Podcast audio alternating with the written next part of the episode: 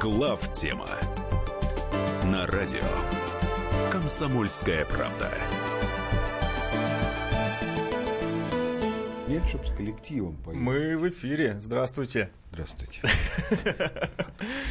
Э, Ворвались в дискуссию Да. своим... э, Нет, ворвались в эфир своей дискуссии. Добрый вечер, дорогие друзья. Это главная тема. Сегодня мы в полном составе. Э, Михаил Юрьев, Михаил Леонтьев, Илья Савельев.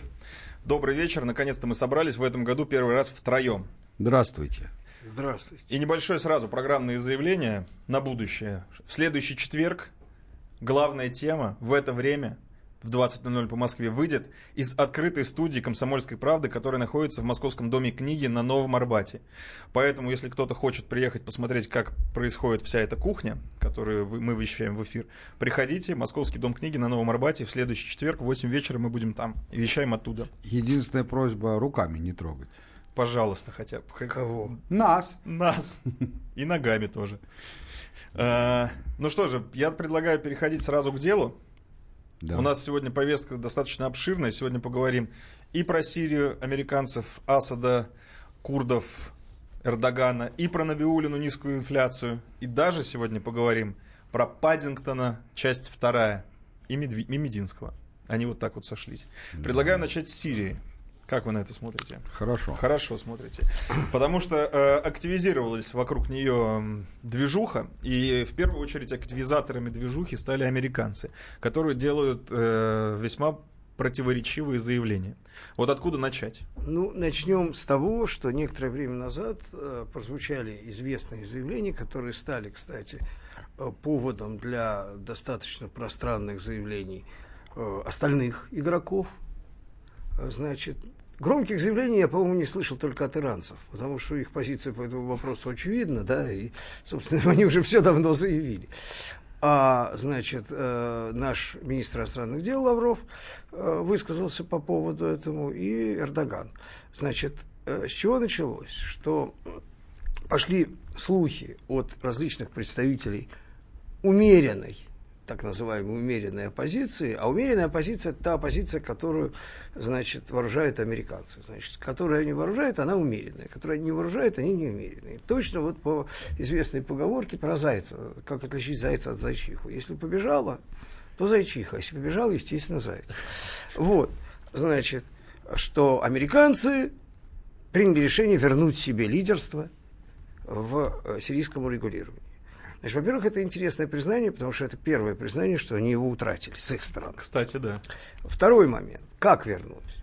Значит, э, от официального представителя проамериканской коалиции э, прозвучал текст, что они собираются создать армию 30 тысяч штыков на границах. Это, э, значит, север и э, восток э, Сирии, да, пограничную армию для контроля как бы над границами и над прилегающими регионами, это регионы Курские. И понятно, что это так называемый э, Ну, сирийская... Курские- но самый восток это, это все-таки сунниты. Самый восток это Пальмира. Нет, это, это районы, прилегающие к иракскому Курдистану. Но это север и северо-восток. Нет, Пальмира все-таки западнее гораздо, она там туда, да. А сами эти Не, не, районы... да, ну, Слушай, ну вот есть компактный, даже на карте, известной карте Нового Ближнего Востока, э, которую рисовал подполковник Ральф Петерс, который, в общем, имеет хождение в Пентагоне, вот, которая, в общем, в какой-то степени реализуется в рамках этой концепции, значит, пытается, они ее пытались реализовать. Во всяком случае, это был подковерный смысл э, арабской весны. Вот. Э, там обозначены границы свободного Курдистана, он там так и назван, которые включают в себе турецкий Курдистан, сирийский Курдистан. Это вот, вот сирийский Курдистан, это и есть вот примерно эти районы, да? может быть, даже чуть шире. Э, И, значит, естественно, иранский Курдистан и, значит, иракский Курдистан. Что само по себе уже описывает круг, значит, незаинтересованных лиц, а круг незаинтересованных лиц выглядит просто. Это все. Заинтересованных лиц там, кроме курдов, самих нет. Про курдов можно сказать несколько теплых слов, это отдельный вопрос. Вот, надо сказать обязательно. Но о чем речь? Что вот они будут создавать эту армию. Значит, э, Лавров сказал вкратце, что это курс на раскол Сирии, и не есть хорошо. Вот. А Эрдоган сказал, что если американцы собираются, типа, эту сволочь, значит, э, вооружить, э, то это, значит, большая ошибка, что американцы решили создать из одних террористов армию э, против других террористов, да? Вот. И что они ее уничтожат до момента создания. Высказывания были ну, не знаю, может быть, это внутриполитическая риторика в какой-то степени, но они были крайне резкие. Но они не оставляют Эрдогану шанса.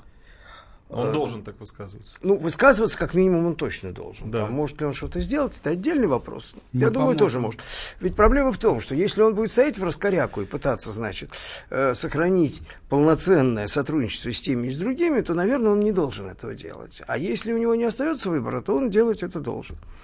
И тут выступил умный Тиллерсон в Стэтфордском университете. Он выступал в присутствии Кандализы Райс, которая является, кстати, отцом как доктрины. Отцом, матерью. Ну, отцом. Она скорее Нет, является она скорее отцом. отец. Она является отцом. Она родитель номер один, э, значит, э, доктрины Нового Ближнего Востока. Нет, то есть она разрабатывала с тем же самым Петерсом и так далее, но она ее в 2006 mm году, кстати, анонсировала накануне визита в Израиль, что характерно. Да. Да? Вот. Потому что единственная нерасчлененная страна на этой карте, каким-то странным образом, да, Израиль. Вот, это Израиль, да. Всех остальных они расчленили. Саудовскую Аравию, Ирак, Иран, Сирию, Турцию. Невзирая, грубо говоря, на а уровень Египет, он немножечко в стороне, он не входил. Это именно Ближний Восток, он все-таки Африка. Там про Магриб речь не шла. И что можно, что можно вообще а, отчекрыжить от Египта? Вроде особенно ничего. Вот. Даже Израиль, который пытался чекрыжить Синай, потом его вернул. Вот. А я понимаю, вот Судан они поделили. Вот. Ну, Судан уже давно поделился. Давно. Сам. Нет, но теперь он продолжает делиться. А потому что дальше? они отделили от него христианский диа... Э, Судан, потом отличал... оказалось, что это очень такие условные христиане. И их не сильно объединяют религиозные принципы. Они начали немедленно долбить друг друга. Знаменитые суданские христиане. Вот, да. Значит, в верховьях Нила проживают христиане в основном, да. Значит, а, ну вот, Значит, так, что а, заявил так вот, Тиллерсон, а Тиллерсон сказал, нет, Тиллерсон много интересного говорил, возвращаясь к этому пункту, он сказал такой, да что вы, никогда такого не было, никто такого не говорил, всех неправильно поняли, мы с огромным уважением относимся к озабоченности Турции, будем бороться со всеми террористами, включая курдских, сказал он. Вот. Надо понимать, что э, с учетом специфики положения нынешней Вашингтонской администрации, значит, э, то есть глаза боятся-то, да? да, а руки-то делают. И руки, и руки в значительной степени автономность рук от глаз резко выросла. И вот товарищи э, из генералитета, которые возглавляют якобы проамериканскую коалицию, а в принципе это американское командование региональное, да, они как раз делают руками, а эти товарищи как раз это глаза, которые боятся. Я э, сейчас скажу по поводу того, что еще Тиллерсон наговорил. Давай я тогда закончу. Вот. Что он сказал кроме этого? Кроме этого он говорил совершенно, конечно, потрясающие вещи. Он говорил, что США, конечно, не выйдут.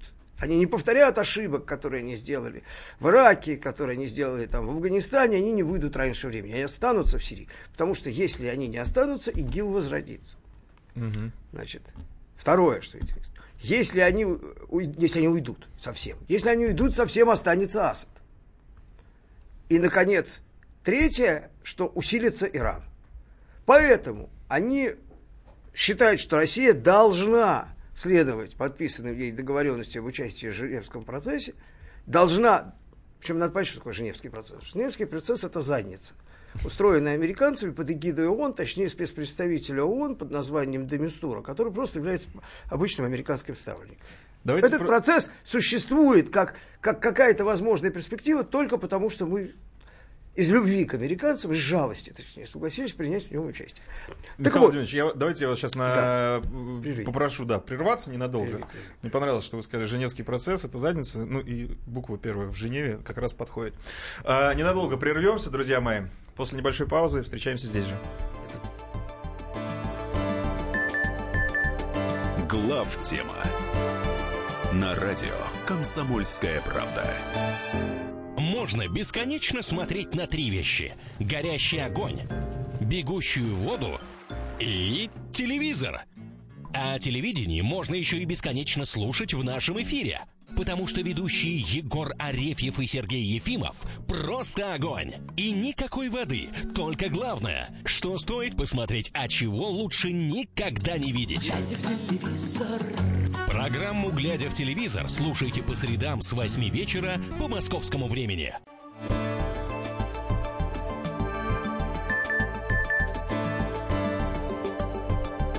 Глав тема на радио Комсомольская правда.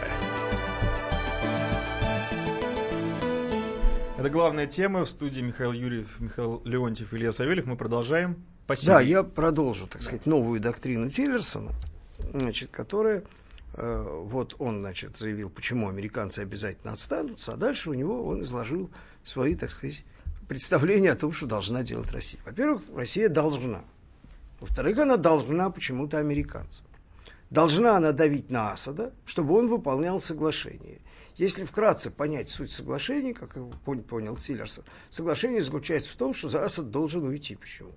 При том, что Асад никаких соглашений с американцами точно не заключал и уходить, собственно, не собирался. А формула наша вы, выглядит, как известно, она проста как блин, что судьбу сирийского народа будет решать сирийский народ, а не американский. Вот. Вот все, значит, это, да, и дальше заявление громкое, вот это уже некоторый, некоторый цинизм. Америка, ЕС и все другие да. их союзники не будут помогать восстановлению Сирии, значит, э, на территориях, контролируемых Асадом, то есть на территории, где проживает больше 80% населения Сирии, это по минимальным оценкам, и э, Америка будет добиваться международной изоляции, то есть преследовать страны, которые будут пытаться помогать восстановлению Сирии на этой территории. Да? То есть ничего не изменится. Там еще какая проблема? Никакого единства внутри американских союзников по поводу участия в восстановлении Сирии нет, поэтому, очевидно, они должны будут применять санкции против своих союзников, вроде Германии. А вопрос наперед, их кто-то ждал там восстанавливать? Или они бы и без... Нет, ведь проблема же даже... Он прав в какой-то степени в той части, что, конечно, их никто не ждал. Поэтому лучше там есть кому это... восстанавливать. Но если они будут применять санкционную политику, то есть мешать восстанавливать, угу. то тут нагадить они могут как бы очень даже густо. Да? Вот. Вот такая концепция. Но концепция выглядит очень скользко. Она Э, как и все, что делает нынешняя администрация американская, очень похоже на компромисс. Да, последнее заявление. Вот это, это Тиллерсон предупредил, что надо запастись терпением, и что уход Асада не будет таким скорым, как это ожидается и значит, требуется многими.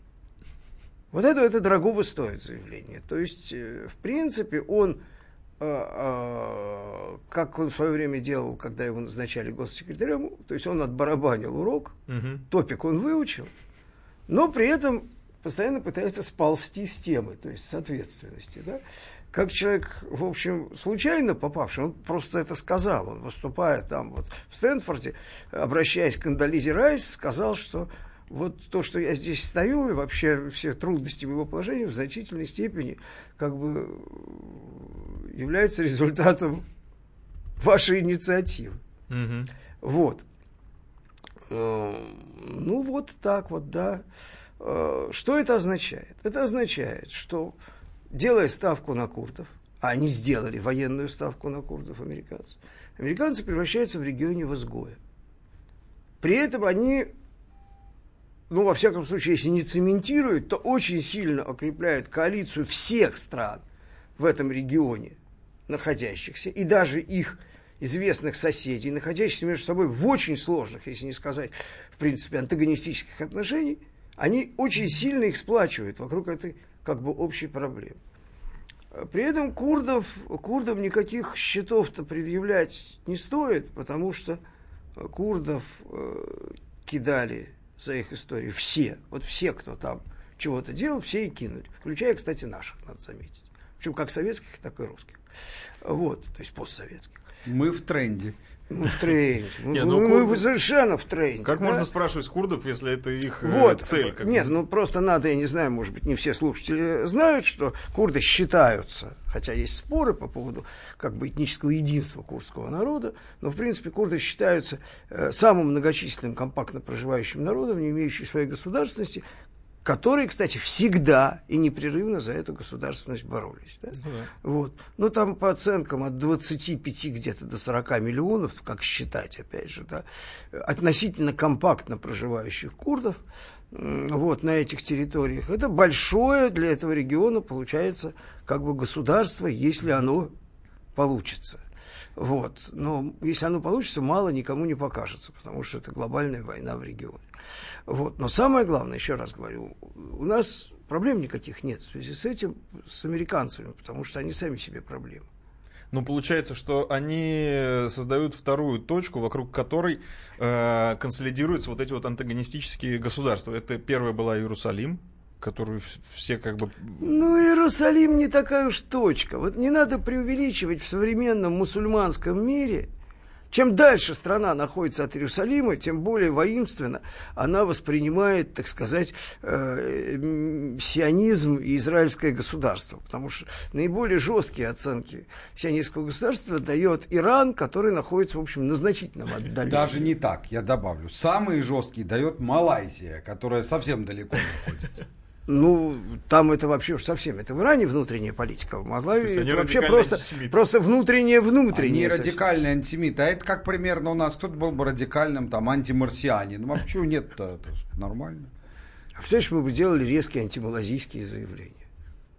Сделали бы антималазийскую пропаганду основой российской внутренней политики. Не могли бы. Мы им еще в 93-м году МИГи продали. Но это не мешает продавать МИГи, да? Мешает, одно дело, мешает. так это же внутренняя политика, а МИГи всё это равно, внешняя. всё равно. И вообще скорее экономика. да, Ну, чушь. Ну, возвращаемся к курдам. То есть э, американцы э, создают эту точку напряжения, консолидируют вот эти вот государства вокруг себя.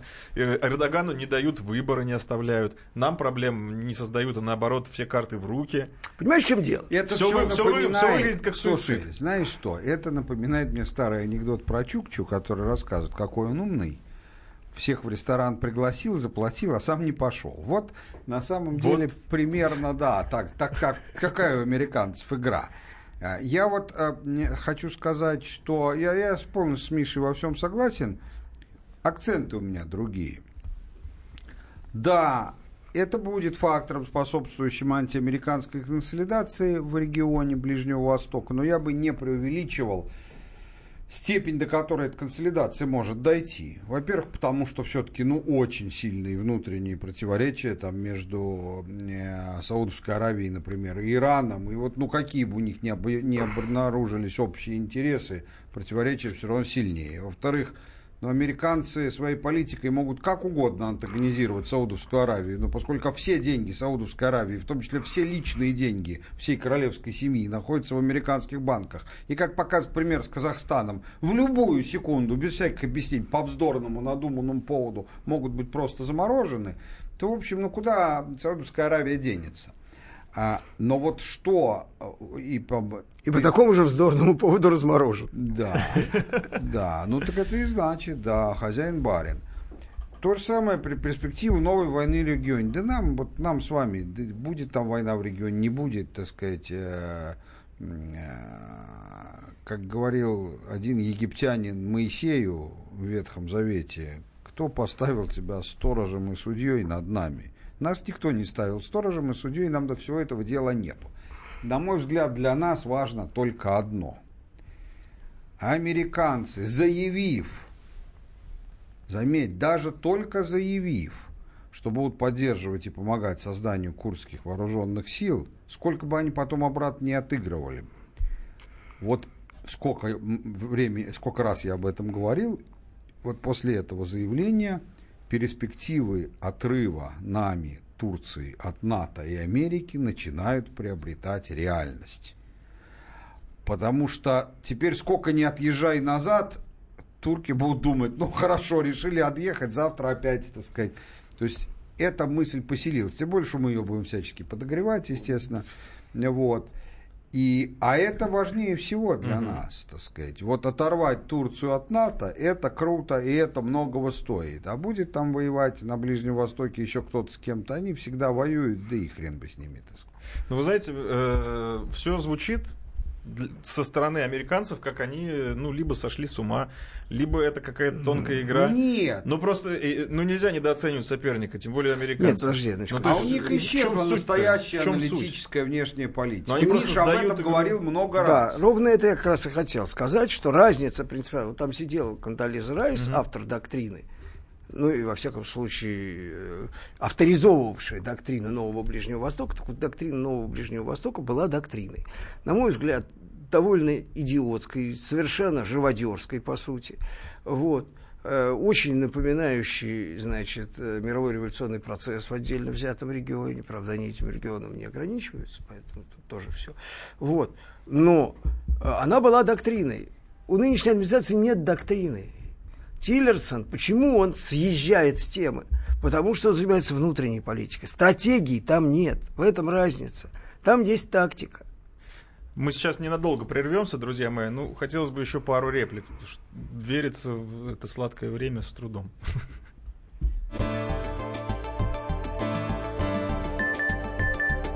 Глав тема на радио Комсомольская правда. Товарищ адвокат! Адвокат! Спокойно, спокойно. Народного адвоката Леонида Альшанского хватит на всех. Юридические консультации в прямом эфире. Слушайте и звоните по субботам с 16 часов по московскому времени.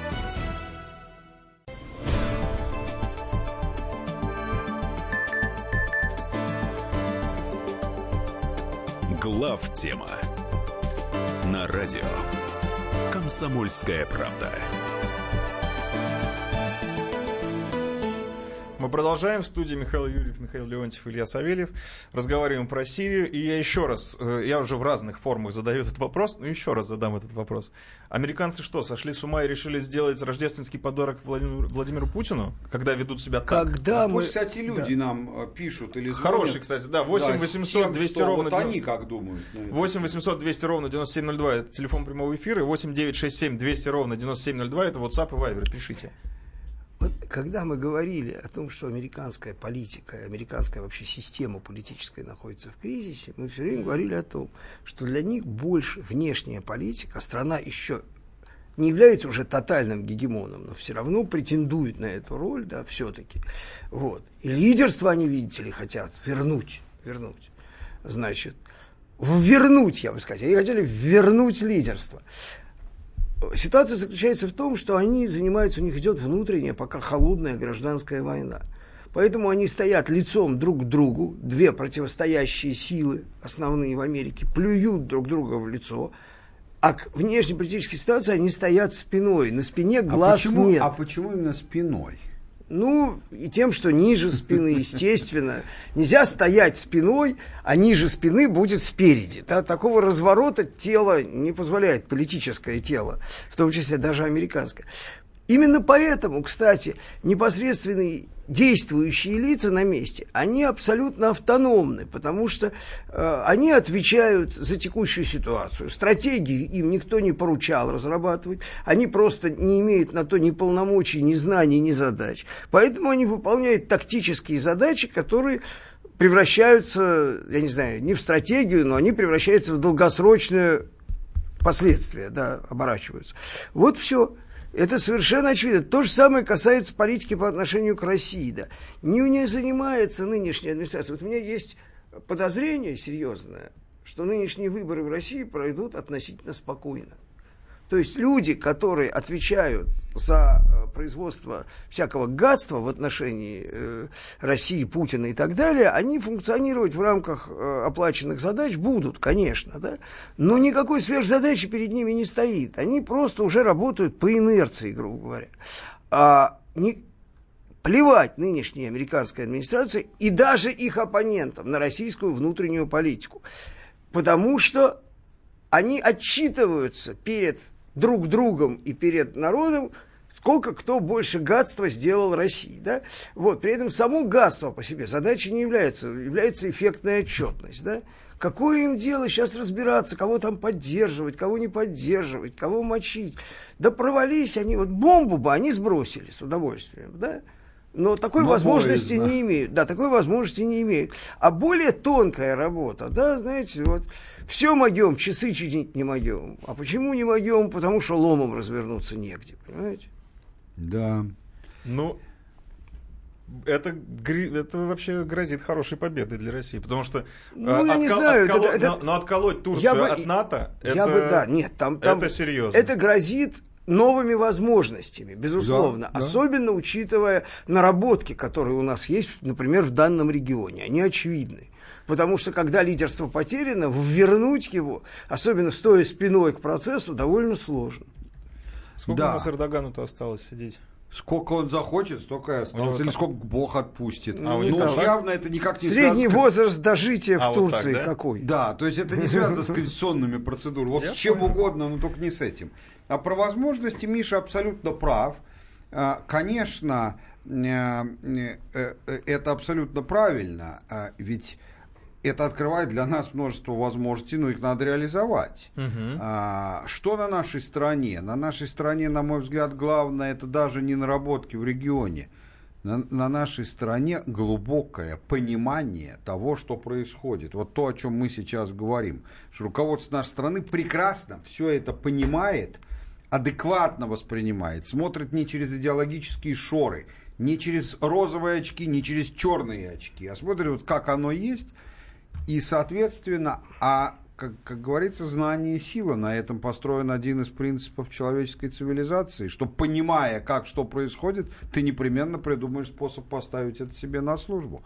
Поэтому я бы очень оптимистически посмотрел бы на наше будущее в этом регионе, по крайней мере, пока у власти находится Путин. Почему именно Путин? Ну, опять будут говорить, там, вы лижете Путин. Да не в этом дело, просто он это точно может, понимает и может. Он эту ситуацию создал. Ну да, он точно может эти возможности реализовать. Может ли кто-то другой, зависит от того, кто. Может, есть люди, скажите, кто. Я скажу свое мнение, если я знаю этого человека, может он или не может, так сказать. Вот в отношении наших псевдокандидатов в президенты вопросы возникают, смогли ли бы они. Впрочем, они и не собираются. Не собираются. Здесь, кстати, Очень адекватные люди. Да, Ну, я думаю, что Сирию, наверное, можно уже прикрыть. да все понятно. Вопрос по Сирии, хорошо, назовем это так. Э, По поводу кандидатов, кстати, вот пишут. Будем делать оф топик нет? А что? в По поводу, ну, А по что поводу, пишут? По поводу Грудинина очень хотят ваши отношения к нему услышать. А что именно? Отношения ваши, как вы, что вы про Грудинина? Потому что мы с Михаилом Владимировичем немножко трогали эту тему, Да, а значит... с вами еще вот так публично не разговаривали. Ну, Да, это мне очень напоминает из приключений солдата Швейка, Гашека, там во время Первой мировой войны, когда шли очень, так сказать, там австрийские власти, борясь с, шведски- э, с чешским э, э, национализмом, э, э, всячески там бросали силы спецподразделений, полиции, чтобы выявлять там. И вот там подходит к одному, подсаживается провокатор там, в кабаке и говорит, ты что, брат, думаешь про Белую гору? А Белая гора это место, где произошла битва там в свое время там, восставших силами империи там, и так далее, после которой Чехия де-факто потеряла независимость. Ну, что этот крестьянин говорит про Белую гору, ну, а что про нее думать? Если, говорит, пешком часа три туда ходу, говорит, а если, говорит, на лошади, то быстрее можно добраться. Вот что я думаю о Грудинине, сказать, в Слушайте, ну каком это- аспекте? Сп- Станет ли он президентом? Ну нет, конечно, Нет, ни при каких Три обстоятельствах. часа пешком, это вот такого уровня Да. ответ. Э, так сказать, э, я считаю, что в качестве серьезного кандидата Грудинин анекдотичен. Не потому, что он сам чем плох. Я его не знаю и ничего, так Не, сказать. говорит он э, вполне разумно. Говорит он вполне здраво, только ни о чем. Вот если, так сказать, человека зау- за- э, предложить, чтобы он заучил какой-то набор слов и правильно их произносил на неизвестном ему языке, то вот он и будет, просто только в смысл они не будут. Не, ну послушай, у него... Подожди, подожди, Да, Миш, я ну, просто давай. поясню, что я имею в виду. Он произносит слова «а» вполне гра- грамотно звучащий, но он произносит слова, которые складываются в предложения, которые не только он не говорит, как их реализовать, а их никто в мире не знает, как реализовать. Второе, я думаю, что большая часть из них в принципе нереализуема.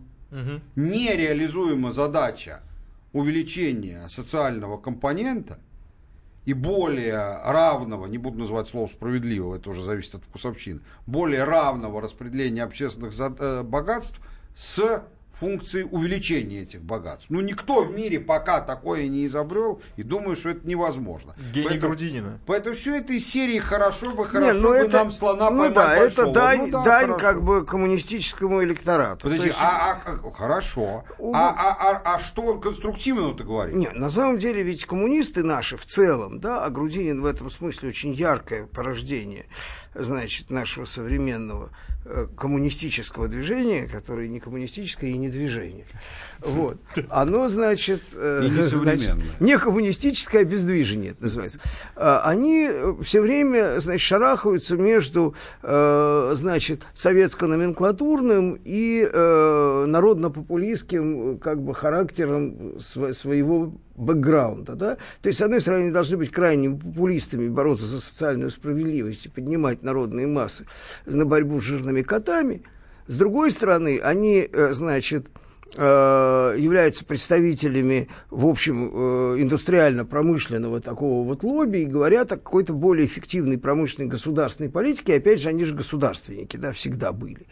Вот. С этой точки зрения, э, значит, политика нашего либерального экономического блока, я бы сказал, не либерального, но другое слово надо сказать, да, вот, она дает им простор для, в общем, э, э, вполне здравых суждений, да.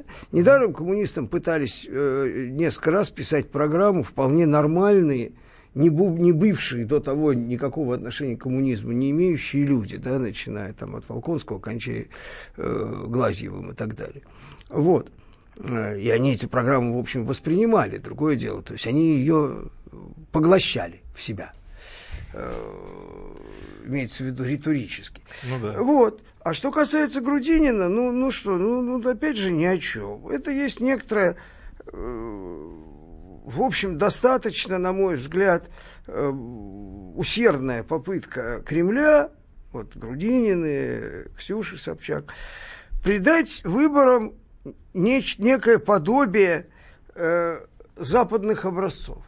То есть легитимировать их в глазах э, сторонников Ну, классической ну, плюралистической ну, демократии. я- мы про это перед, когда говорили об этом перед ну, не, выпуске с Ильей, я это ровно это то Ну, поскольку мы с. Мишей не являемся ни в коей мере адептами этой, этой формы правления, Не то нам, да. нам это вообще в принципе не интересно. Мы Мне интересно, хотя и плохого ничего не вижу. Хотят оживляшу ну, повысить. решают, пожалуйста, да. решают такие задачи. Да, Есть ну, люди, да. которые считают, что выборы должны, это должно быть шоу с непредсказуемым результатом. Да. Есть такие люди. Ну, Их довольно много. ну, и они, значит, что. действительно глубоко убеждены, что выборы это когда Я- ты не знаешь, чем Послушай, кончится. А когда ты знаешь, чем кончится, это, не выборы. Я, друзья, А могу вам на это сказать только одно. Есть люди, я не уверен, что их меньше, их, к сожалению, тоже очень много, это, к сожалению, для меня. А есть люди, например, которые искренне считают, что два мужчины не могут просто дружить, потому что природа непременно возьмет свое. Мало ли кто что считает. Мне до одного места кто что считает. Ну, тут очень вот... в- Поэтому, Защитники значит, Грудинина- Ничего личного. Защитники Грудинина очень активно пользуются WhatsApp и пишут, что... Друзья, я не являюсь ни в малейшей степени ненавистником Грудинина. Да. Я считаю, что Кремль ему помогает. Все каналы получили указание давать практически без Ну, я не знаю, какие ограничений. указания получили каналы, Ну, на его самом тут деле. но почехвостили за считаю... Зачем ты меня перед? Ты не знаешь, а я знаю. Я просто дистанцируюсь, не Пожалуйста, а перебиваю. я вот знаю, да? А я могу сказать, дистанцироваться? что Имею я право на дистанцирование? получили указание никак не ограничивать эфиры и так далее, так сказать. А, то есть э, Кремль это всячески поддерживает именно для того, чтобы люди имели за кого проголосовать, так сказать, и выразить таким образом свое отношение. Я ничего против не имею, Нет, решительно. у каждой твари, если не по паре, то хотя бы, ну, хотя бы по минимальному экземпляру. Видовое разнообразие надо поддерживать. Глав тема на радио Комсомольская правда. Мигранты и коренные жители. Исконно русское и пришлое. Культурные конфликты и столкновения менталитетов. Пресловутый НАЦ-вопрос встает между нами все чаще и острее. Ставим его ребром на радио «Комсомольская правда». Программу «Национальный вопрос» слушайте каждую пятницу после 7 вечера по московскому времени.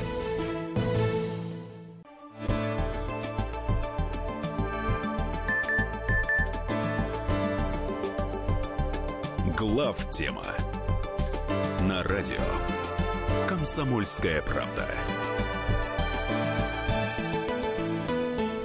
Ну и по традиции, финальная часть часа у нас является интерактивной. Поэтому 8 800 200 ровно 9702. Ну, пока это- или он же есть? Он уже есть. А, есть. Да. Ну, давай. Телефон в прямой эфир. э, звоните, и звонки уже есть. Кто у нас первый?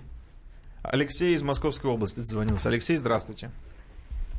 Алло. А, Добрый вечер, добрый вечер. Меня зовут Алексей Подмосковье. У меня к вам вопрос следующего рода. А, В связи с выборами и в связи с нашими отношениями с Западом, которые будут только усложняться, а, вопрос про союзников России. И вопрос не про государство, а про людей. Потому что на примере того же Донбасса ополченцев, которые воюют на стороне э, Донбасса, Россия выдает Украине, и уже это продолжается не первый год. Об этом пишут э, в газетах, об этом везде рассказывают, но никакой реакции нет. И поэтому вопрос, почему наши власти э, ничего не предпринимают? Потому что суды судят по закону, и формально они правы. Но законодательной инициативы нет ни от кого. То есть получается, что если лично Владимир Владимирович не пожелает или не даст указания, никто не сделает это. Та же Государственная Дума, Совет Федерации и так далее и тому подобное. Вот такой вопрос. А я, я немножко упустил. Так, Я могу Давай. расшифровать. Здесь, конечно, подача очень, значит, мощная про союзников. Сразу бы сказали, что имеете в виду. А да? что, я вот а имеется в виду, что есть действительно случаи, когда наши суды, значит, выдают, э, э, А, значит. Украине э, людей, которые проходят по каким-то, значит, статьям, выдают Украине по украинским, да, значит, э, это даже не суды, это не всегда суды, это иногда делается как? Милиция задерживает, прокуратура выдает. Я хочу сказать, я помню просто вот на себе случаи, такие случаи есть. И эти случаи, люди, имеющие отношение к э, вопросу, пытаются по возможности пресекать и в большинстве случаев пресекают. Но, тем не менее, они все равно пытаются гадить. Да, я помню, как... э, значит, Кто они-то? вот на местах милиционеры, у которых А лежит почему они- украинский запрос. Ну вот А я, почему например, они пытаются Я, гадить? например, Из помню, каких со- я каких помню мотиваций? случай, вот я тебе просто расскажу случай, который был до всякого Донбасса.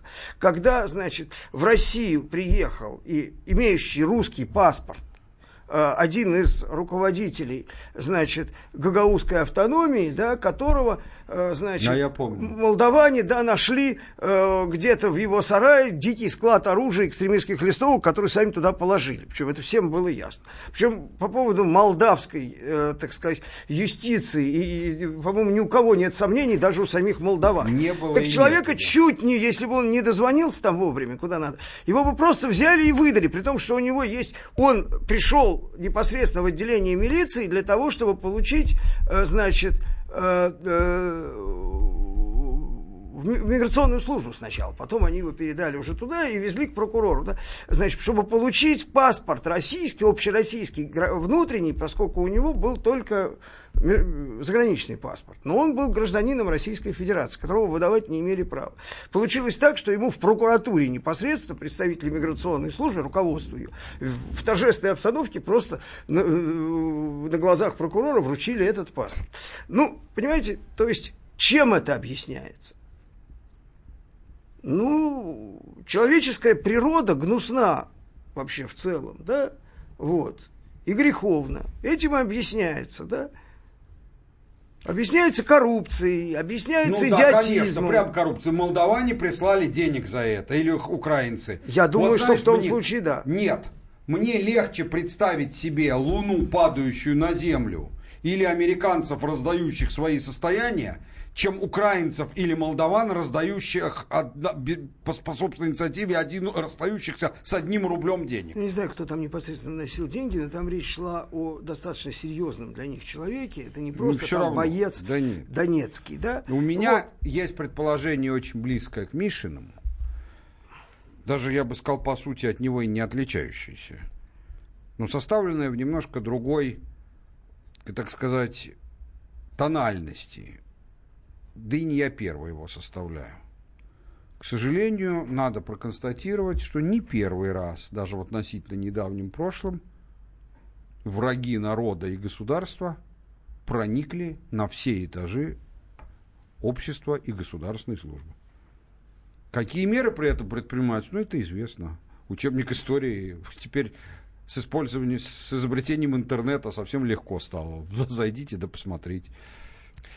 Потом не секрет, э, что некоторые представители э, донецких или луганских, ну, новорусских ополчений могут находиться в, э, значит, конфликтных, а то и враждебных отношениях с другими представителями, предположим, тех же самых структур, вот, Но это тоже не, не- или не- не новое изобретение. Да, да, тоже Ну, это, тоже, все. да, Ну, это, что? это- это закономерный процесс вот после Я бы, событий. я бы, конечно, считал Слушай, бы, знаешь что? что? надо в виде какого-то инструкции, но такой, или там, может быть, даже законодательного акта, или какого-то директивного документа, э, императивным образом, то есть человек, совершивший какие-то преступления, обвиняемый в чем-то, может быть осужден по российскому закону вне зависимости от того, там был он героем Донбасса, не был героем Донбасса, да, значит, э, но э, запретить выдавать их противнику.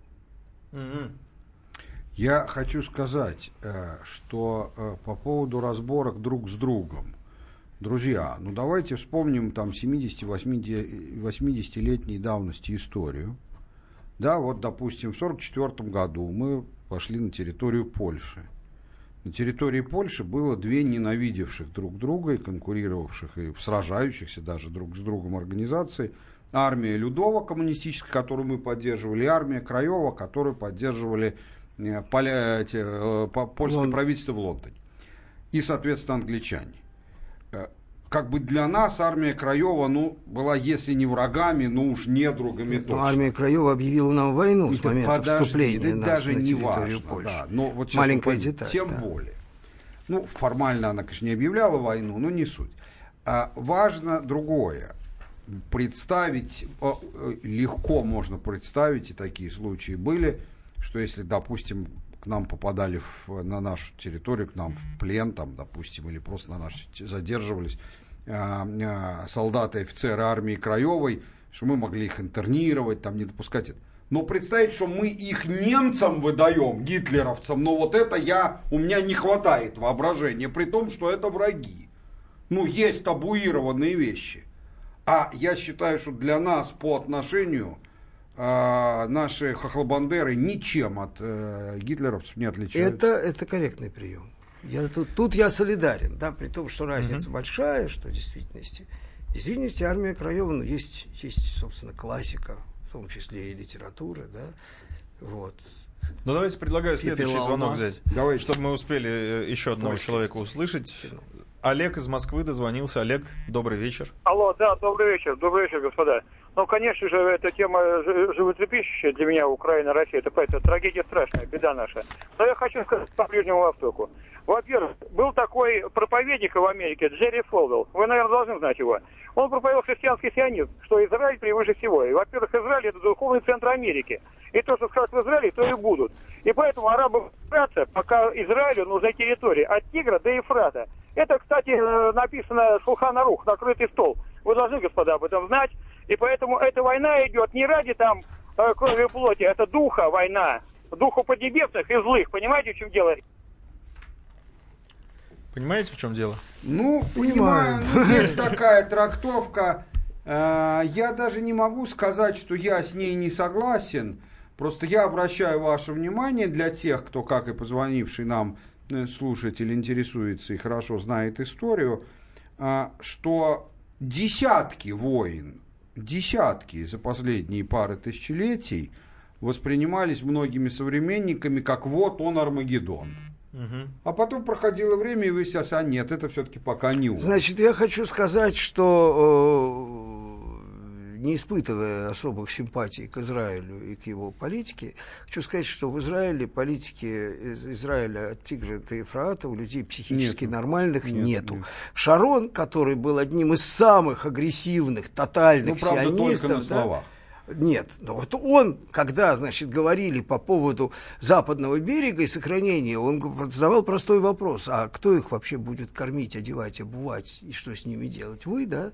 Вот. Простой вопрос. На этих территориях проживает огромное количество населения, которое все равно никуда не денется. Даже если там будет 80% беженцев, 20, 20 хватит, то Израиль совершенно не хочет иметь с ними дело. Вот, поэтому сейчас как раз этой политики нет. Эта политика исчерпывается строительством там где-то э, вблизи э, легитимной территории Израиля каких-то там дурацких поселений, которые нужны только из принципа. Вот, на самом деле. Мы должны А, а прерваться, то, что, то, что протестантизм американский, да, очень близок к Библии, то есть к Ветхому Завету, это традиция. На радио «Комсомольская правда». Рецепт приготовления лучшего утреннего шоу от Михаила Антонова и Марии Бачениной. Это очень просто. Берем главные темы из интернета. Добавляем щепотку экспертов, Затем обжариваем главную тему желательно с двух сторон.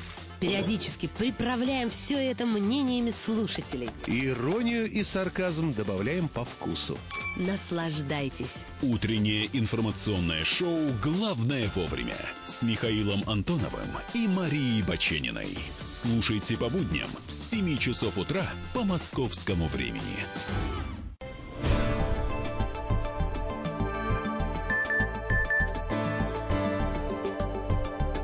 Глав тема на радио «Комсомольская правда». Мы продолжаем. Это главная тема. Михаил Юрьев, Илья Савельев в студии. Михаил Владимирович Леонтьев по срочному делу отбыл. К сожалению, так бывает. Но отряд не заметил потери бойца. Э, В плане эффективности Да. нет, а так, э, А так, конечно. соображать на троих-то куда эффективнее, чем на двоих. А, Продолжаем на двоих соображать. Вот э, после э, нашего оф-топика, по-русски, как сказать, оф-топик, отвлечения, да, от основного регламента, как говорил Это Горбачев. я когда сочинение такое писал и получил двойку в школе. Называлось «Лирические отступления» в, романе Пушкина Евгения Онегина.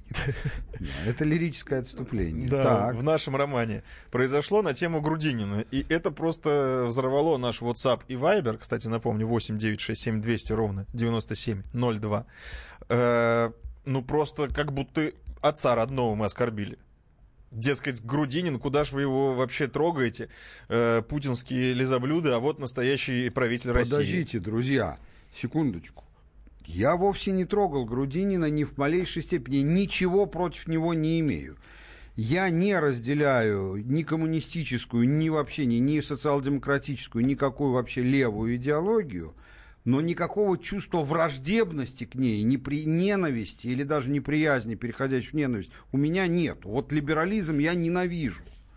А левую идеологию я ее не разделяю, но отношусь к ней совершенно спокойно и совсем уж спокойно отношусь к тем людям, которые по своим убеждениям, э, так сказать, это разделяют и готовы голосовать. В чем заключается моя, так сказать, э, как ты выразился, что мы трогаем? В чем это трогание заключается-то? А, ну вот то, что вы говорите, что э, Груд- Грудинин несет, значит, ахинею, и ничего конкретного под его словами нет.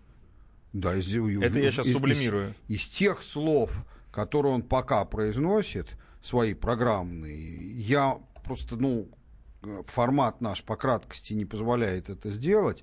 Я в любой момент могу просто по пункту объяснить и продемонстрировать совершенно явным образом, что все это смешно, не работает и, ну, в общем, ни о чем. Что это все из серии «давайте жить долго, счастливо, не болеть, э, не стареть». То есть бесспорные вещи, но просто на самом деле, которые никто не знает, как сделать. А, поэтому в этом смысле я, ну, ахинею я такой не стал бы говорить слово про э, с чего я буду оскорблять человека. Но при этом люди говорят, что он будет хорошим э, правителем России. Да может и будет хорошим правителем России, если бы кто-то туда, так сказать, если бы он туда мог попасть. Может и был бы. Я даже не хочу на эту тему спорить, так сказать, потому что ну, для меня это, ну, ну, ну, с таким же успехом вот нам пишет какой-нибудь там Иван Иванов, да, там какой-нибудь слушатель, что Мгм. вот Грудинин был бы прекрасным правителем России. Да может и сам Иван Иванов был бы прекрасным правителем России. Иск- исключить это каким образом можно, но пока это ни из чего не следует. А как, вы, по-вашему, каковы, э, каковы перспективы Грудинина на этих выборах? Процентов 7? Нет, я считаю, что его перспективы гораздо больше. Да? Я считаю, что он получит 12-15% почти гарантированно, Это но может серьезно. получить и 20%. Я с самого начала, напоминаю вам еще до Нового года, говорил, что почему Кремль поддерживает, потому что КПРФ с Грудининым получит больше, а не меньше, чем КПРФ с Зюгановым. А, И, и Кремль считает это правильным. Не в смысле, что он это придумал, а в смысле, что он это поддерживает. Почему нет? Если люди разделяют это, почему не дать им возможность таким образом самореализоваться? Я тоже так же к этому отношусь. Почему не дать возможность? Другое дело, что вы все, не, не вы все, это не, так нехорошо говорить, многие из тех, кто так говорит, не понимают одну простую вещь. Вот мне тут пишут в Вайбере, допустим, пишут, что вот, его назначат министром сельского хозяйства, потом премьер-министр, ну, подразумевается, если он там прилично... Если наберет по- много. Э, Ну, если, да, прилично берет. Нет, друзья, ничего такого не будет. Эм, а В частной жизни меня там некоторые знакомые спрашивали, а как же вот в 96-м году Лебедь набрал 15%, его тут же сделал секретарем Совета Безопасности. Друзья, ну, конечно, набравший 15 или 20 процентов э, Грудинин или, или Пупкин, конечно, будет консолидирован во власть сразу же, но только в одном случае. Если действующая власть, реальный рейтинг имеет свой 10 процентов, а остальное просто приписки, как было в случае с Ельциным.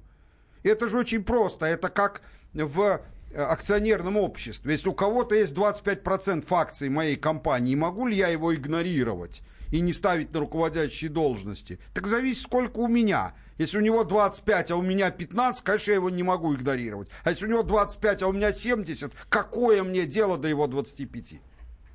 Вот все, так у нас все и устроит. Причем тут разговор о том, что я плохо отношусь к Грудине? Я не отношусь плохо к Грудине. Ну, это какая-то фантазия просто.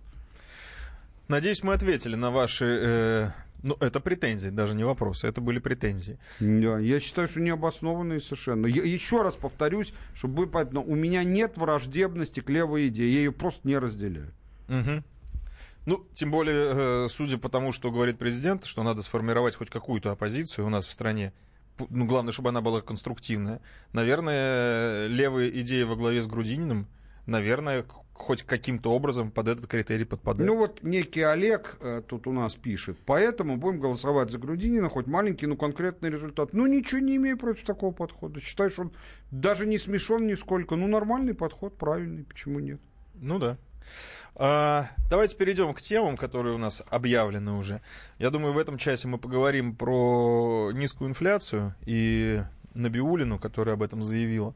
Как раз с этого начнем. Потом поговорим про Министерство культуры и его вообще работу Про с... прачечную. Про Как в прачечную. анекдоте. Да. Про Министерство культуры, которое и как оно работает с э, прокатчиками, с фильмами и так далее, и так далее, вообще про политику эту.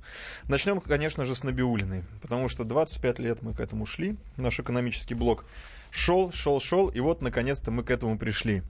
Потому что Эльвира Набиулина в ходе пленарной сессии на Гайдарском форуме в Москве заявила, что э, в России достигнут низкий уровень инфляции, и его удалось достичь в 2017 году. Это является абсолютным благом для потребителей, так как не съедаются зарплаты и сбережения. Э, это ее заявление. И, естественно, это, наверное, все-таки флаг, которым они могут э, наш экономический блок размахивать, говорить, мы сделали это, мы это, этого добились. Насколько это можно считать победой, и что предш- предшествовало является, и лежит в основе этой победы? Низкой инфляции. Ну, смотрите, э, вот действительно, иногда, иногда наши либералы говорят какую-то откровенную дичь, э, которую, э, ну, либо спорить, э, либо ее опровергать легко, либо это просто неохота делать в силу уж полного кретинизма того, что они говорят. Но высказывание Эльвиры Набиулиной совершенно из другой оперы. Оно находится, как и то, что говорит Грудинин, только совершенно с другой стороны, из оперы, что гораздо лучше жить долго, в полном здоровье и с большим количеством денег, чем мало болеть и нищенствовать. То есть это совершенно бесспорно. А э, вопрос в цене. Когда Набиулина говорит, что низкая инфляция, постоянно низкая, то есть стабильность цен, это безусловное благо и для людей, и для бизнеса, но тот, кто будет с этим спорить, того нужно, в общем, госпитализировать. Это, конечно же, так. И благо это немалое. Здесь она абсолютно права. Вопрос в том, что почти ничего в мире не бывает бесплатно. И вопрос в том, какую цену за это платить. Вот, например, я приведу вам конкретный пример из жизни. Вот, допустим, врач вам скажет, а самый юмор, что это действительно так. Что вот есть способ, причем технически несложный, а, сделать так, чтобы лет на 10, в среднем, конечно, продлить себе жизнь. Причем не за счет старости, а и стареть медленнее. То есть Слушайте, ну супер. Но для этого надо лет в 25, не позже, кастра- кастрацию себе провести. У собак это очень многие так делают. В Америке сейчас большая часть собак кастрированы. Это не для того, чтобы они не баловались, а именно потому, что это э, они живут дольше. Вопрос. И тут начинаешь думать, так 10 лет жизни, но всю жизнь... А стоит ли оно того? И вот чего стоит низкая инфляция по нынешнему Центробанку, мы и поговорим после перерыва. Далеко не уходите.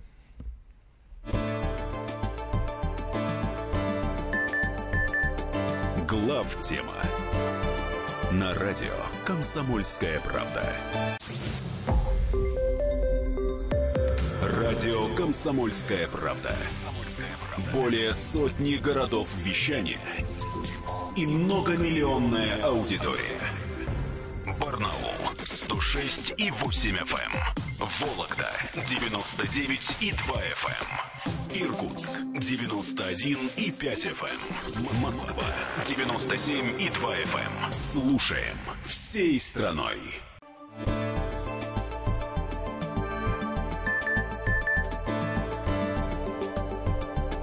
Глав тема на радио Комсомольская правда. Мы продолжаем. В студии Михаил Юрьев, Илья Савельев. Спасибо вам большое, что пишете в WhatsApp и Viber. А, напомню, 8 967 200 ровно 9702. Вот эта вот аналогия про э, цену, которую мы вынуждены платить за инфляцию, и тестикулы, которых лишат для продления жизни, очень зацепила народ. И многие нам пишут свои соображения, и это достаточно смешно. Не для эфира, не для эфира. Нет, ну, друзья, я ведь всего-навсего, может быть, даже излишне цветастая, всего-навсего хотел сказать, что э, за какую, у всего в жизни есть цена. И за какую-то цену можешь получить что угодно. Но всегда эта полезность этого чего-то, она не абсолютно, ее всегда надо сравнивать с ценой. Там хорошая ли машина Мерседес, которая стоит, там, не знаю, там 100 тысяч долларов, к примеру. А, и подразумевает, что они у вас есть. Есть, но жаба душит. Но хорошая, этих денег она стоит. А если эта же машина будет стоить 500 тысяч долларов, вы скажете, слушайте, она этих, она, она не стала от этого хуже, но этих денег она не стоит. Вот. Как вы думаете? Вы думаете, вот в Америке, в стране, где капиталистическое мироощущение проникло в плоть и кровь народа, это страна, построенная бизнесом для себя, неужели вы думаете, что там все или хотя бы большинство любят миллиардеров? Неужели вы думаете, что если бы там к людям пришли бы и сказали, слушай, вот ты конкретно, вот ангел пришел, хочешь вот, вот не будет завтра миллиардеров. Вот богатые люди будут, но они там в 20 раз богаче тебя, ну там в 50, а не в 20 тысяч. Так сказать, ну то есть просто имеют там получше дом, получше машину. У нас и в Советском Союзе не все одинаково были имущественно. Но просто разница была не такая уж большая. Ну, конечно, большинство будут за это, пока нет вопроса о цене. О цене. А как только начинают думать они, неважно, согласны мы с этим или нет, ну как они так считают, что как только они думают, да, с одной стороны хорошо, но тогда экономика в целом пойдет вниз и так далее, начинают думать, ладно, лучше уж я потерплю. Там новости, что кто-то купил очередной там баскетбольный клуб. Лучше потерпеть. Вот вопрос, вопрос цены. А вот по Какая поводу- цена, вот вопрос, я, мы же про, про Да, Набиуллину про инфляцию. Какая цена и насколько реально это низкая инфляция? Насколько Нет, это... ну, э, и- насколько реально низкая инфляция, это отдельный вопрос. Может быть реально, может быть, я не готов даже вам об этом сказать. Я говорю о том, что даже если реально, если нереально, тогда это просто разводилово. Но даже если реально, давайте смотреть, какая цена. Для того, чтобы понять, какая цена, для этого достаточно понять, какими способами, есть же разные способы борьбы с, с- с инфляцией, есть структурные, есть эти. У нас использован только исключительно монетарный способ борьбы с инфляцией. Лично Набиулину за это нельзя упрекать. Она ничем другим, кроме монетарными вопросами, у нее просто полномочий нет. У нее нет войск, у нее нет заводов, у нее есть только в руках монетарные инструменты. Но если говорить о власти в целом, то это достигнуто монетарными средствами, то есть в переводе на простой, понятный всем русский язык, в том, что в стране все деньги из страны вытащили.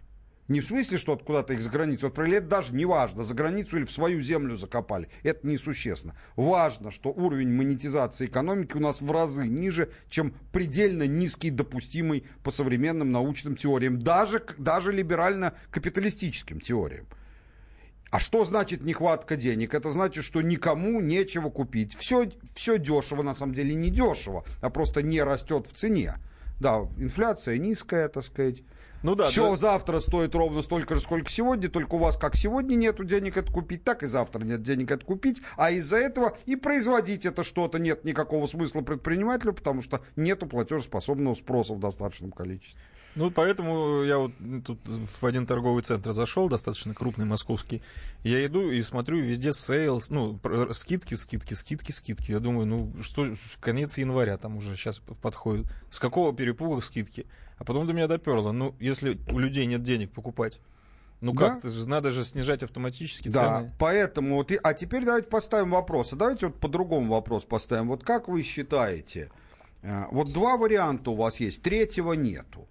Первое, низкая инфляция. Низкая инфляция это не просто какое-то иностранное словечко, это как в Советском Союзе. Когда вы точно знаете, что через три года все будет стоить примерно столько сколько сейчас. И Если и дороже, то чуть-чуть. Хорошо, но при этом состояние экономики ужасное. Если называть вещи своими именами, идет стагнация. Причем стагнация не на высоком уровне, в том числе доходов населения, а на низком, которые не растут. Или второй вариант. Экономика развивается, растет, но инфляция. Растет она в том числе и в натуральном выражении. Это очень характерный пример. Вот в Южной Корее инфляция, по-моему, ниже 30% за последние 30 лет и не снижалась ни разу. Вот. А, И вот идет рост, но абсолютная непредсказуемость цен. Что это значит? Значит, что в среднем завтра будет лучше, чем сегодня. Просто вы не знаете заранее, насколько лучше. Но Ну, точно лучше. Да, поэтому я считаю, что гордиться тут нечем, потому что у нас имеет место именно первый случай. Все-таки главное это экономический рост, а не стабильность сама по себе. Вот так вот вопрос цены вносит коррективы в том, гордиться чем-то или нет. Хотя она абсолютно права, при прочих равных это безусловное благо. Ну, сухой э, язык напечатанной новости, наверное, не передает нам настроение на Биулин. Может, она со слезами на глазах это говорила? То есть, дескать, Нет, нет, нет, нет. Да я шучу. Но я с ней обсуждал этот вопрос и лично неоднократно. Но они гордятся этим. Да, она абсолютно права, но, но это же, послушайте, э, э, вот вы, допустим, извините за выражение, там, э, директор там, колхоза, к примеру, председатель, там, директор совхоза, или там, ну, что-нибудь такое. Э, И вот э, э, э, вам поручено вырастить э, там, максимальное количество пшеницы. Вы вырастили столько, сколько в этом месте никто до вас не выращивал. Есть у вас основания гордиться? Есть. Если это была ошибка планирующих органов сверху, ее не надо было вообще выращивать. Но вы тут при чем? Ну да. Да, поэтому она в рамках своих полномочий, только не надо преувеличивать степень этого полномочия и широту, и широту видения. В рамках своих тут есть чем гордиться в узкопрофессиональном смысле этого слова, а в широком нечем. Ну, то есть они, э, изымая деньги из экономики, душат, по сути, экономический рост, и цели у этого объективной нет. Ты был бы прав, только я бы использовал другое время. Не душат, а уже задушили. А, а, ну, хоть какое-то объяснение есть этому? То есть зачем изымать сейчас деньги и не, демонетизировать, не демонетизировать экономику? Для чего? То есть они Для как... того, чтобы была низкая инфляция. А, вот, они, у них и является самоцелью бухгалтерский учет. Да, Низкая конечно. инфляция. Но это и есть русский неолиберализм, когда конечные цели под- подменяются промежуточными, не неправильными, вполне себе правильными, но очень узкими и промежуточными. И сплошь и рядом это приводит к объективным противоречиям с конечными целями. Друзья мои, ну мы хотя бы достигли э, этой промежуточной цели, которая для многих наших э, руководителей экономики являлась конечной. Может быть, теперь они уже заглянут дальше? Дальше, ты- после того, как они достигли низкой инфляции, Нет, им надо сами жить. по себе наши либералы никуда в другое место заглянуть не могут, так сказать, и э, они заглянут в одном единственном случае, если по- по- получат прямое указание с предупреждением об увольнении в случае служебного несоответствия. Но пока такого нет. Ну, такого пока они не боятся. А, предлагаю перейти к следующей теме, а потом, кстати, у нас будет время, друзья мои. У нас есть еще одна дополнительная по поводу частных военных компаний. Ну, не знаю, будем мы ее брать, не будем. Не пока. Пока не, вижу. очень, да? Тогда, наверное, мы конец часа от- отдадим под интерактив. А, Интересно с вами пообщаться. Сразу наперед напомню вам номер 8 800 200 ровно 9702. Можете плавно начинать звонить, потому что сейчас мы поговорим про Мединского и Минкульт. Э, Как э, спусковой крючок это новость о том, что Минкульт перенесло начало проката кинофильма «Приключения Паддингтона». Вот уж вторая часть. Э, Никогда не думал, что появится в нашем эфире Паддингтон, тем более вторая часть. Почему? Ну, Это, потому- по-моему, медвежонок. Медвежонок, да. А почему не появиться? Ну, потому что мы говорим зачастую о более серьезных А, персонажах. в нашем эфире. В нашем Я думал, эфире. в прокате. Нет, именно в нашем эфире. Просто А. мы сегодня, когда верстали программу, э, переписывались с Михаилом Зиновичем в смс он мне прислал, что вот э, будем обсуждать Паддингтона 2. Я, если честно, был, мягко говоря, удивлен. Ну вот он появился к нам, у нас в программе, и этот Паддингтон 2 на самом деле сковырнул достаточно такой интересный и серьезный момент. В очередной раз Минкульт а, занимается протекционизмом, да? Ну, это же впрямую. Он снял, э, потому что у Паддинг- Паддингтону 2 не выдают прокатные удостоверения, Не, не, не выдают. а задерживают. Не с того времени. Не с выдают. того времени, Не с да. того дня. Да, п- изначально дата выхода совпадала с премьерой фильма «Скиф». И, дескать, это протекционизм. э, то есть они думают, что «Паддингтон 2» отъест аудиторию у фильма «Скиф». То есть дети, которые хотели посмотреть на медвежонка, который так аппетитно на плакате кушает бутерброд, э, они теперь вот пойдут смотреть фильм «Скиф», где происходит достаточно серьезное взрослое действо, кровавое даже. А, я предлагаю, мы сейчас просто вынуждены будем уйти и уже вкусно начнем обсуждать эту тему после небольшой паузы. Да? Да. Потому что сейчас вот этот Паддингтон, не, не перестану, он меня очень веселит, что он у нас в эфире. 8 800 200 ровно 9702, еще раз напоминаю, звоните нам. Э, Я думаю, что мы недолго будем обсуждать эту тему, а потом уже возьмемся за интерактив достаточно плотно. И 8 967 200 ровно 9702, это WhatsApp и Viber. Сейчас ненадолго прервемся.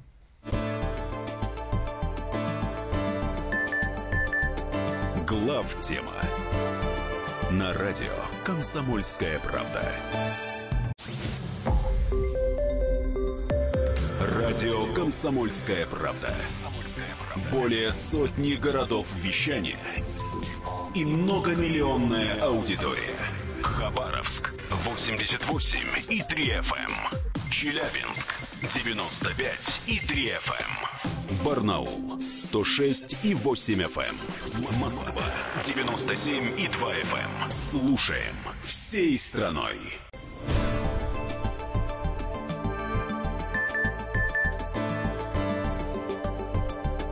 Глав тема на радио Комсомольская правда. Мы продолжаем. Это главная тема в студии Михаил Юрьев, Илья Савельев.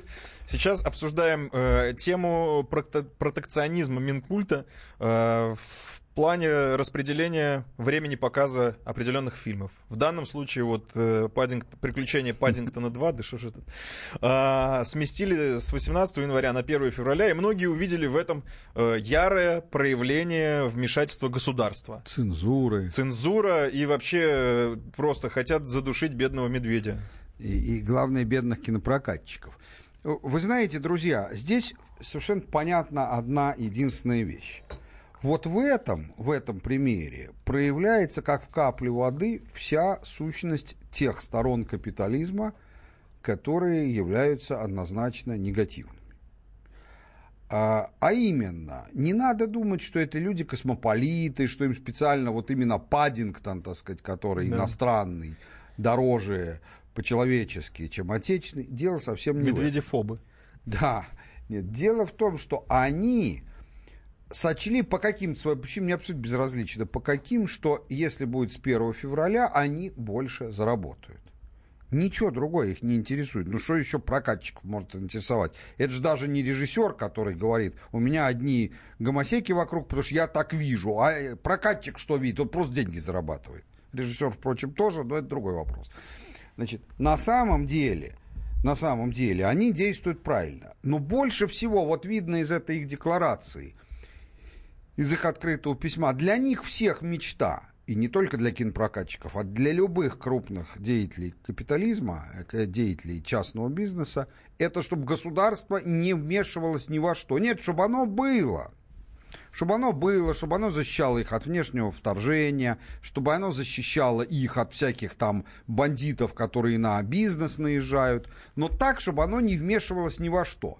Пожалуйста, ездите на своих Мерседесах, летайте на своих самолетах, сидите в своих Кремлях, за наш счет хрен с ним, только ни во что не вмешивайтесь. Мы сами все отрегулируем, естественно, так, чтобы максимизировать свои заработки. Но знаете, вот как-то большая часть населения не разделяет такого подхода. Хочется сказать, дорогие друзья, а ничего не хотите там пососать, ничего не хотите, так сказать.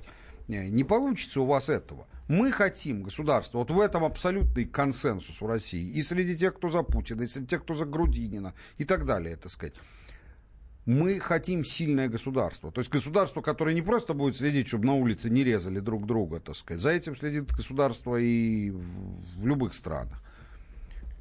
А государство, которое определяет какие-то вещи в соответствии с нашими общими ценностями и установками. Вот у меня после каждого такого заявления Мединский все более и более теплые чувства вызывает, совершенно вне зависимости от того, лучше фильм «Скиф» или лучше фильм «Паддингтон». Мне не, я не собираюсь смотреть ни Но то, мы ни говорим другое. о концепции в целом. Мы говорим о концепции. И поэтому, на мой взгляд, вот в данном случае спор очень простой. Сторонники сильного, активного государства отнюдь не тоталитарного. Они же не говорят, что мы ваш скиф не допустим до эфира. Они же не говорят, так, ты вот столько-то, вот ты показывай это, показывай это. Они просто говорят, у тебя есть порядок, что прокатное удостоверение ты получаешь на такой-то день, на который решает государство. Вот ты и получишь на тот-то день. Недоволен, иди нахрен, уезжай к своим в Лондон. Вот так вот Паддингтон, понял? Как-то так. Да не Паддингтон мне до одного места. Просто я наслаждаюсь, пока он есть, надо его максимально использовать, этого медведя бедного да. в шляпе. А, друзья, задавайте свои вопросы в WhatsApp, в Viber 8 9 6 7 200 ровно 9702. Звоните в прямой эфир. Есть, на самом деле, еще одна тема, которую можно обсудить, пока вы будете дозваниваться. Достаточно громкая тема, и очень много на этой неделе про нее говорили. Я, конечно же, говорю про эту тяжелую, тяжелейшую даже, я бы сказал, тему, про пермскую школу и про вот нападение на нее. Давайте не будем ее обходить, благо есть что сказать, и потом уже перейдем к полноценному контрактиву.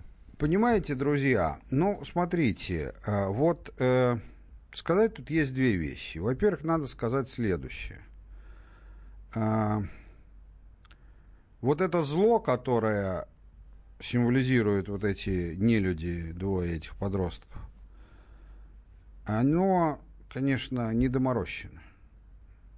Я вовсе не страдаю западнофобией, но это, это пришло к нам оттуда. Понимаете, можно много плохих слов говорить о СССР действительно и жизнь была скучна, и выделиться нельзя было практически, если ты даже талантливый, ну, кроме как в каких-то редких случаях. И очень многие, очень мало какие пути были открыты. Это все так. Я уж не говорю о том, что там продуктов не хватало. Но, я вам хочу сказать, я не могу представить себе, чтобы в 60-е и 70-е годы, когда я учился в школе, ни в каких школах никаких охранников, не это смешно даже сама мысль. Никакой милиции не дежурил рядом школ. И представить себе что-то подобного вообще даже невозможно. Это просто сама мысль никому не могла прийти в голову. И это в так называемом тоталитарном СССР. Причем, заметьте, мы говорим не про сталинские времена, когда все всего боялись. Ну уж в брежневские времена кто, кроме диссидентов, чего боялся-то? Нечего было бояться. Ну, в крайнем случае, что тебя за пьянку премию снизит на работе. И то незначительно.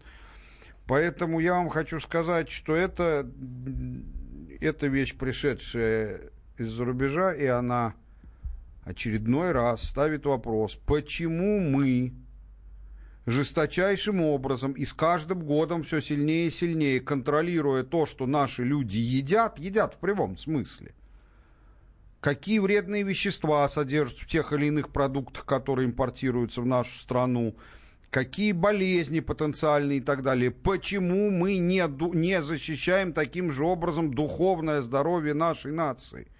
Ведь духовная зараза, которая проникает, она гораздо больше и может вы, э, проблемы вызвать, чем если человек просто там куда-то бензопирена переложили, и его там пронесет несколько раз. Вот. А самое главное, как же с этим бороться, когда это уже есть? Я скажу грустную вещь, которую, я думаю, вызовет большую негативную реакцию, но я, тем не менее, так сказать, меняет как-то... У меня есть свои взгляды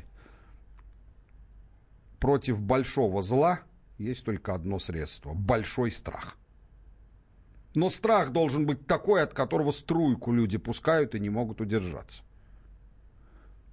Вот если бы, я не говорю, что так надо конкретно сделать, просто чтобы вы поняли, для иллюстрации. Вот если бы не просто этих подростков бы казнили, а посадили бы на кол и показывали бы это в интернете, то тот, кто решил бы в следующий раз, он бы сказал, и неважно, я пострадаю, но рефлексы, но рефлексы, но плоть, которая собственная, которая кричит «нет, страшно!» И рука бы дрогнула. Дрогнула бы рука. Но только страх должен быть по-настоящему большой. А сейчас страх исчез вообще.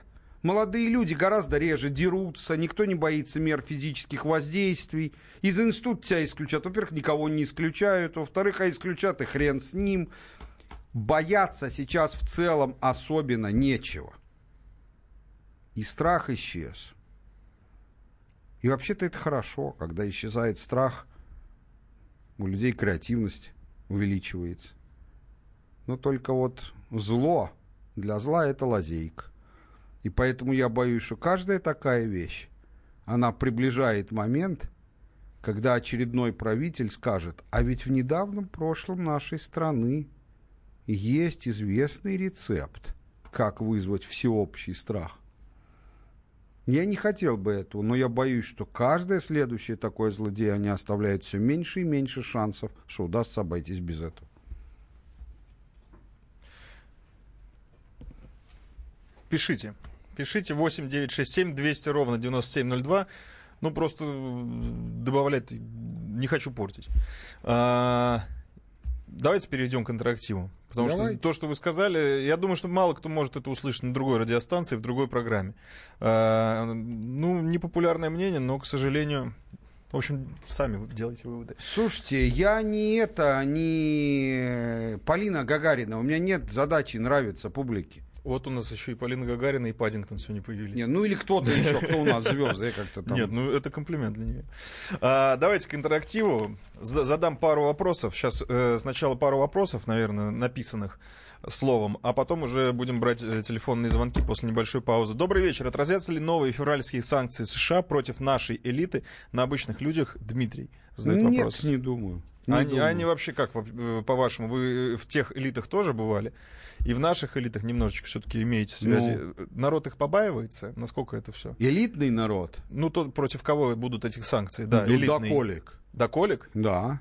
Потому что у них весь, вся стратегия их жизни, у подавляющей части uh-huh. нашей элиты, это заработать, ну, в их понимании заработать, то есть, по-нашему говоря, украсть, uh-huh. значит, э, э, и свалить за границу. Не для того, чтобы тебя здесь не поймали, а просто, ну там же, там же рай на земле, ну там же же, там же же вот, вот, вот, вот это вот все. А тут выясняется, что там у тебя все заморозит. А что же делать-то? Это не вопрос, что, что это что же здесь сидеть? Это всю жизнь надо переосмыслить. Очень бояться. Никаких денег не жалеют, чтобы не попасть в эти списки.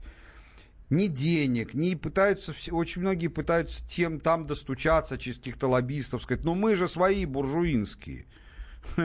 Смешно. А, ну, ну, ну, для остальных это абсолютно, я не вижу в этом. Слушайте, а на самом деле это очень интересно. Э, Запад, все пытаются свалить на Запад, заработать денег и свалить Почему на все? Запад. Вот я не пытаюсь, я там зарабатываю, так сказать, но жду, когда наконец можно будет эту компанию продать и с концами уже вернуться сюда. Здесь, правда, не вижу, чем заниматься в бизнесе, ну, чем другим буду заниматься. Не один, а два раза в неделю, например, выходить на КП, к примеру. Неплохое занятие. Но они же просили, ты Просили, помнишь, да, просили. А, ну хорошо, многие хотят заработать денег и свалить на Запад. Да. Для них понимание Запад это что? Ну там в Европу вряд ли. Америка. Не, не, очень, А в многие в Европу? Европу, конечно. К мигран- Лондон, к мигрантам либо поближе. Ницца, да. В Америку, раз, очень мало кто едет. Да вы что, да? Там полицейское государство. Там без глупостей. И налоги. Не, налоги в Европе выше. Выше в Европе? Слушай, ну на самом деле для меня это удивительно, потому что вот... э, 72% в Германии. На минутку. Вот добро пожаловать. in Действительно. Deutschland. Да, да. Ну что, в Германии есть какие-то шансы не платить, а в Америке дело не в том, что они большие, а в том, что если ты попробуешь не заплатить, наручники и тюрьма сажай. Без всяких разговоров. И не откупишься. Атас вообще. Потому что для обывателя уже Европа стала таким понятием ругательным скорее. А нет, в элитах Для еще- меня тоже. Да, в элитах все-таки еще лыжи пока намылены. Не, ну вот приезжают они там на южный берег э, Франции, вот в районе там, ну, грубо говоря, между Канами и Монтиком, да, так сказать. Там французов-то почти нет. Русские да арабы. И все, больше В никого общем, нет. это понты. Ну да. Гла- Глав тема на радио Комсомольская правда. Будьте всегда в курсе событий. Установите на свой смартфон приложение «Радио Комсомольская правда». Слушайте в любой точке мира. Актуальные новости, эксклюзивные интервью, профессиональные комментарии. Доступны версии для iOS и Android. «Радио Комсомольская правда». В вашем мобильном.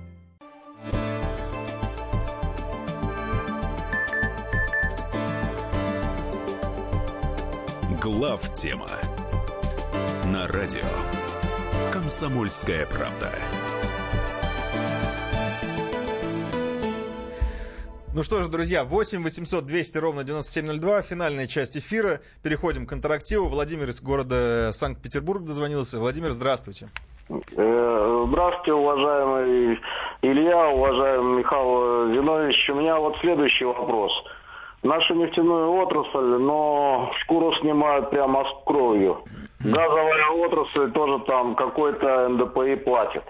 А вот вся наша рыболовная отрасль, которая качает э, деньги за кордон, да, и в основном все владельцы рыболовных компаний продолжают уже в течение 15 лет квоту получать за бесплатно по историческому принципу, да, то есть, по сути дела, это биоресурсы, которые хорошо экспортируются, деньги оставляются так, вот одного тут закрыли очередного э, мурманского там э, судовладельца за схему по выводу денег на Кипр. Вот, скажите, пожалуйста, во-первых, э, э, вот вы все-таки поближе в кругах, что-нибудь, э, какая-нибудь реформа все-таки этой отрасли предстоит, хотя бы чтобы э, те квоты, которые э, рыба, по которым уходит на Запад, э, оплачивались. Ну и второй вопрос. Как, вы, как, вам кажется, вот эти так называемые менеджеры, типа там Орешкина, Шестакова, которые никакого отношения э, в этой отрасли не выросли, насколько они могут быть эффективными управленцами? Спасибо большое. Вы знаете, вы абсолютно правы. Начнем с этого. Я в свое время в этом разбирался, еще когда на госслужбе работал. И по тому, как это устроено, я был вначале абсолютно уверен, что, видно, кто-то из близких совсем к самому верху людей в этом и рулит. Потому что никакого другого объяснения откровенно вредительской государственной политики, точнее ее отсутствию, я найти не мог. Каково же было мое изумление, когда я и следа не обнаружил никого крупного, приближенного к верхам в этой сфере. А, насколько я знаю, сейчас ситуация радикально не изменилась. То есть это, э, по-моему, тот случай, когда простота хуже воровства. Я считаю, что это абсолютно чудовищная вещь. А, единственное, что она, э, да, то, в чем это выражается? Правильно вы говорите, квоты выдаются по неправильному принципу. Э, вот в Соединенных Штатах Америки есть очень простой принцип. Квоты на вылов из американских э, запасов в их зоне дается только и исключительно, это просто прямое требование закона, только тем компаниям, у которых все суда рыболовные американского производства, причем специально сказано, что мало того, что из их цены минимум 75% должно быть добавлено в Америке, но и киль должен быть заложен на территории Соединенных Штатов. Иначе гуляйте. Вот это я понимаю правильный подход. Можно подумать, что это сложно сделать. Написать такой закон это вечер. Один вечер, в прямом смысле, он очень легко администрируется.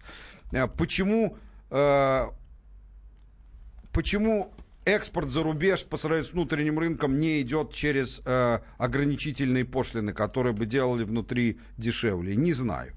Но единственное, в чем вы не правы, э, да, у вас был еще вопрос по поводу нашего руководства, э, менеджерами, которые вы назвали, я не, не думаю, что что-то они сделают полезное, но да бог, да, дай бог, чтобы я ошибался. Единственное, в чем вы не правы, это, к сожалению, это не единственная отрасль, Э, в которой э, которая является частной и в которой не снимается ни семь порток, ни семь шкур, ни одной, а, э, в то время как с государственных нефтяной и газовой промышленности спускаются все семь. У нас есть еще такая третья по экспорту после нефти и газа, называется металлургия. Угу. Ее отличие от нефти и газа только в одном, что она вся частная и принадлежит ряду людей, постоянно фигурирующих в журнале Forbes. Вот с нее почему-то не сдирается ничего. Выводы делаете сами. Ну, там есть объяснение. Там действительно люди высоко стоят. Ну, хоть объяснение есть, да, уже неплохо. А тут с, с рыбой действительно почему... Как говорил Фрэнсис Бэкон, знание – сила. Так, кто нам... И, Игорь из Ростова-на-Дону. Игорь, добрый вечер. Да, здравствуйте. Здравствуйте. здравствуйте. Михаил Зинович, вопрос такой. Э, очень люблю слушать ваше выступление. Ну и слушать Федорова, Евгения Алексеевича я тоже очень люблю. Поэтому объясните, рассудите, кто прав, кто не прав. Конкретно вопрос по оценке, скажем, деятельности наших национал-финансистов. Есть две точки зрения. Вот с вашей точки зрения я согласен частично. Все говорят, что они подонки, там, негодяи и все прочее. Федоров же говорит ничего подобного. Это нормальные агенты своих хозяев заокеанских, которые выполняют свою работу, а то, что она говорит, что якобы там достижения, инфляцию победили, да, она больше ничего сказать не может и должна это говорить, чтобы хотя бы ее не убили в ближайшие там несколько дней, пока она до дома не дойдет. Вот. И ваше отношение к Ноду и э, Федорову, пожалуйста. К Ноду и к Федору у меня нет никакого отношения, я просто ну, не знаю. Нет у меня отношений. А что касается того, что вы говорите, ну, это, простите, ну, я далек от таких вещей, ну, это несерьезно. Есть, конечно, и э, э, какие-то, давайте так я скажу, в нынешнем составе власти практически нету прямых агентов, Запада. Они были в 90-х годах, сейчас нету. Есть так называемые агенты влияния. Что такое агенты влияния? Чем они от агентов отличаются? Тем, что никто им никаких заданий не дает. Они находятся на службе. Просто те знают, что у этого человека такие убеждения, что ему не надо отдавать никакие указания, он по собственной инициативе всегда будет делать примерно то, что мне и нужно, потому что он рассуждает так, как мне и нужно, сам по себе.